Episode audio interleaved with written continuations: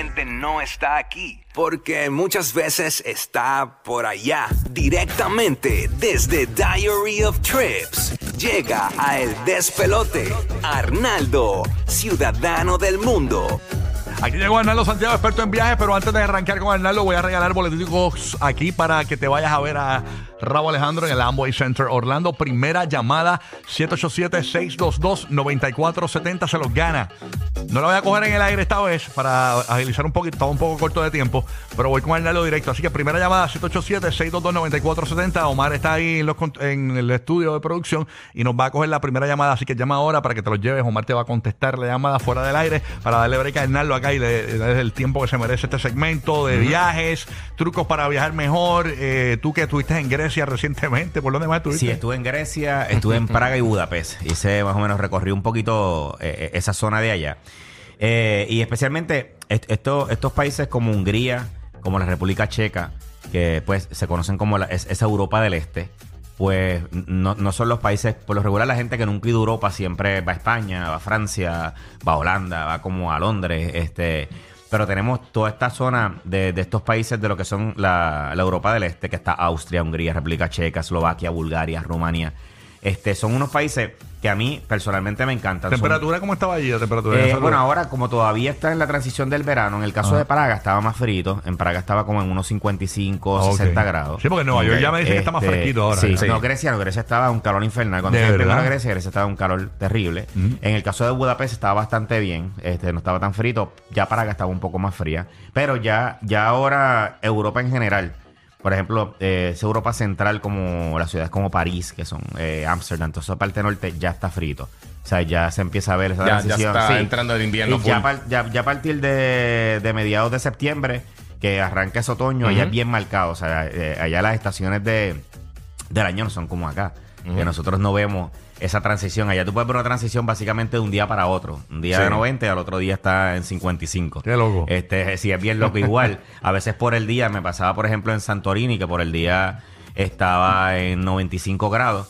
Y por la noche, con el wind chill y qué sé yo, se sentía en 55, en 60. O sea, Ahí me dijeron que tener- Santorini es bello, pero que el agua, el agua son bien frías. Sí, el agua es bien fría en el caso de Santorini. Pero fíjate, yo por ejemplo, ahí, lo que pasa es que cuando la gente va a Grecia, a las islas griegas, por lo regular siempre tiende a ir a, a las mismas, a Santorini y a Mykonos, Sí. que son como las dos más populares. Y hay otras islas que para mí son mucho más chulas. ¿De verdad? Eh, yo estuve en una que se llama la isla de Milos y Milos está súper linda. Ah, ¿de verdad? Y las aguas son más cálidas.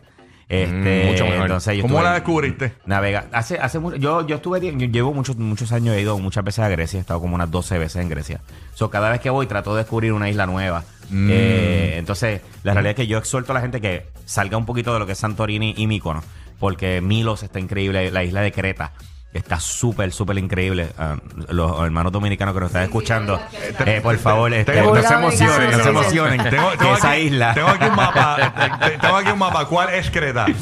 Eh, Ay, tú mira, ay, tú mira, me muero. Oye, ah. Oye, yo te vi, te vi como en una piscina con el corillo que tú estabas. Sí, con que- que- termales. Eso, Ajá, eso- pero eso era en- calientita de eh, verdad. Sí, eso en Budapest. Lo que pasa es que Budapest, subterránea, la, la ciudad de Budapest en Hungría, eh, subterráneamente está llena de ríos termales subterráneos.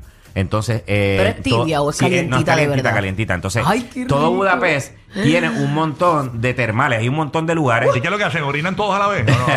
Sí, cuando tú la sientes más calientita, ya no sabes que el corillo se puso Fíjate, para ti. lo, lo chulo de los termales, lo chulo de los termales en Budapest, que son edificios históricos.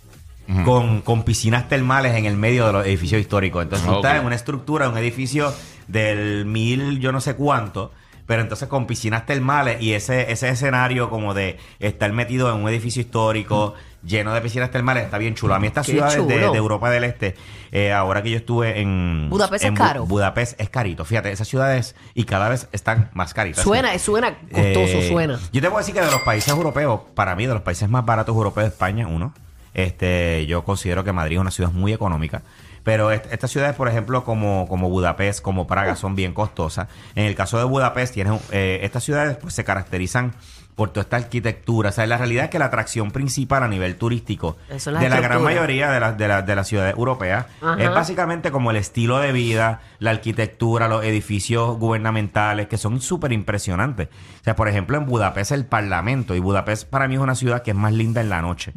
Eh, estas ciudades todas tienen este río por el medio, que siempre como que las partes. Eso es como Sí. una característica de casi todas las ciudades europeas. Tú te das cuenta, París, este Roma, eh, todas estas ciudades Bélgica. tienen un río, Bélgica tienen un río por el mismo medio de la ciudad. En el caso, por ejemplo, de lo que es Hungría, es el río, lo que se llama el río Danube, que el río Danube es el segundo río más grande de toda Europa. Y hay una cosa bien chula que hay gente que hace, los que son amantes de los cruceros, salen unos cruceros que cruzan todo, todo por ejemplo, todo el Danube. El Danube Ah, ¿de empieza en verdad? Alemania y termina. Ese es los del Mediterráneo, los que van Sí, por no, hay ¿o unos no? cruceros del Mediterráneo que son los del mar, los que salen por Roma, este, los que salen de la isla Ah, griega, estos son de lago nada Barcelona, y estos son de río. De río, Básicamente son unos ríos que tú puedes coger un crucero, por ejemplo, desde Alemania, que termina en Rumania. Pero no son usualmente los cruceros del mar, son como raros, sí, son, lo que ¿verdad? pasa es que son, ru- son cruceros un poquito más pequeños y son cruceros un poquito, no es tanto de vida nocturna. Parece un de- hostal, de- parece de- un hostal en el mar. Ah, no, ¿de pero son de lujo. Hay unos que son Ah, súper de lujo. Sí, sí, sí. Hay unos que se llaman Ah, los Vikings, que son súper de lujo. Hay muchos cruceros que son bien de lujo. Como no llego allá, pues mi search ha sido hostal. Y la, y la experiencia de estos cruceros está bien chula. Tengo porque- una amiga mía aquí, chapeadora Mari, que me está preguntando. ¿Estás soltero? Tú estás soltero, ¿verdad? Sí, sí, sí. Estar A mí me soltero está de moda, acuérdate de eso. A mí me preguntan eso las nenas, pero pues yo Eh, no con mi estilo de vida está complicado. Pero tienes que buscarte una jevita que le guste viajar contigo. Ya la he tenido también. No, pero miren la foto de grupo que tenemos en el podcast aquí, eh, una foto que estamos viendo de él jangueando eh, con todas estas Sí, chicas. yo estuve, estuve en corillo, nenas estuvo, tan feas, eh, imagínate, él no va a querer tener Wow. novia. Qué bien, este qué bien. corillo, un eh, yo arranqué los viajes grupales otra vez nuevamente ahora. Este es el primero que hago desde antes de la pandemia. Ah, sí. Es que obviamente yo hacía un montón antes. ¿Y pero... qué hace la gente? ¿Te escribe a, a, Sí, le escriben a, a yo- Sí, son, son básicamente viajes completamente diferentes. Yo me llevo a la gente a usar transporte público. Es básicamente como vivirnos el país. Experiencia, Sí, Sí, ¿Hasta sí. cuánto, por ejemplo, si yo quiero hacer un viaje grupal contigo, por ejemplo, vamos a poner que yo tengo un corillito, yo tengo un corillo de... Seis personas, ¿Tú, tú lo anuncias que vas a hacer un viaje Sí, grupal? yo lo anuncio, yo no sé por las redes. Yo por lo regular Ah, trato de, de llevarme gente que no se conoce. No, no tanto que si, mira, somos seis y mezclar un grupo de seis con un grupo de dos, qué sé yo. Yo trato de que sea más bien poquita gente. Mira, somos dos. y Porque somos así se dos. integran de verdad. Claro, porque la, la dinámica que se da en grupos de desconocidos es bien diferente. Entonces es bien chulo porque más allá de- del viaje es como un taller de vida, mano. Porque uno aprende a tolerar diferentes qué lindo. personalidades. En verdad está bien chévere. Pero volviendo al tema de esta ciudad. Y lo que pasó ahí se queda ahí. Certificado buena conducta, es necesario. No, pero ojo, ojo. Pero ojo, y, yo, y- yo sí. y por- y después del viaje grupal, no te llama, no te llama alguien y te dice, oye, me quedé con Guerra de más taller de vida.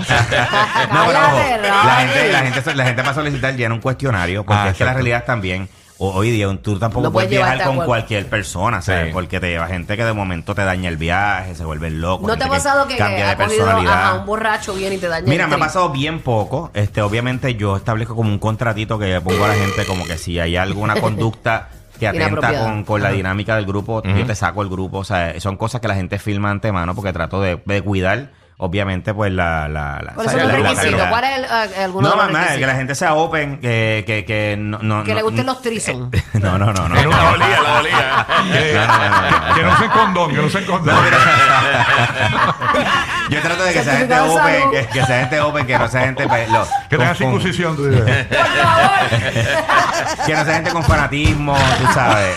Es un ambiente de respeto, básicamente que sea un ambiente bien de respeto. eh, Sí. Eso, es que trato de, vacilón. eso es lo que trato de promover. Pero lo, lo que Si estaba no, una vueltita en el baúl por allá en Grecia. No, no, eso es vacilando. Nosotros vacilamos, un por tipo, un tipo serio y bien respetuoso. Realmente no, no es nada de. Vacilando. Si me ven jangueando, obviamente sí me gusta el jangueo y, y lo Y que lo- estuvieron lo haciendo único este que último sigue- viaje, sí, sí, sí, estuve, sí, le, para sí le allá, di duro, duro el jangueo. Lo único de darle lo malo es que llega, por ejemplo, llega a un lugar esto de, de París, por ejemplo, y ahí te pone Bad Bunny, Anuel AA, pone reggaetón, él, busca la manera de conectar Sí, con el DJ full, lo busco, y pone sí, reggaetón, siempre, ¿verdad? siempre Siempre. busco la- en todas las discotecas que nos metemos. Inclusive, hay, mucha, hay muchos lugares donde yo he estado que he conectado tanto con los dueños de los bares que he puesto la bandera de Puerto Rico. Por ejemplo, en Milos hay una discoteca que se llama eh, Aragosta y tú vas a ver la bandera de Puerto Rico y dice de Aerios Trips y todo. Y hace cinco años la Duro. puse y ellos lo han dejado ahí. Mira qué bien. Wow. Este, y es bien nice. chulo. Y cuando, llegué- cuando yo llegué, que me- no me veían hace como cinco años, súper emocionado. Y obviamente, sabes que el DJ era de nosotros, bien chévere, igual en Santorini. o sea, la realidad, yo lo que les exhorto es que siempre eh, investiguen, que siempre traten de salir un poquito de lo de la norma, de lo tradicional. Estos países de la Europa vieja, de esta Europa del Este, son increíbles. Praga, Budapest, eh, Bulgaria, Rumania. Yo he estado en todos esos países y de verdad es una experiencia bien chula. Eh, tú te sientes que estás como un cuento de hadas, mano, en el escenario de un cuento de hadas. Eh, research, la moneda de estos países, pues, eh, varía un poco porque aunque pertenezca a la Unión Europea usan otra moneda y exploren siempre el transporte público, gente, sáquense de la mente el transporte público de Puerto Rico, los que conocen el transporte público de Puerto Rico, que realmente es inexistente. En estas ciudades europeas el transporte público funciona increíble. De verdad, es, eh, para moverte, es lo mejor para moverte y mucho más económico. Todas las redes sociales me puedes seguir como Diary of Trips para que veas todos esos consejitos. Todos estos días voy a estar publicando un montón de consejos, guías para todas estas personas que les interesa ir a estos países de allá de Europa. Perfecto. Gracias, Arnaldo, por estar con nosotros aquí en el. Despelote. Buen día. Cuando empiezas a bailar, te gusto.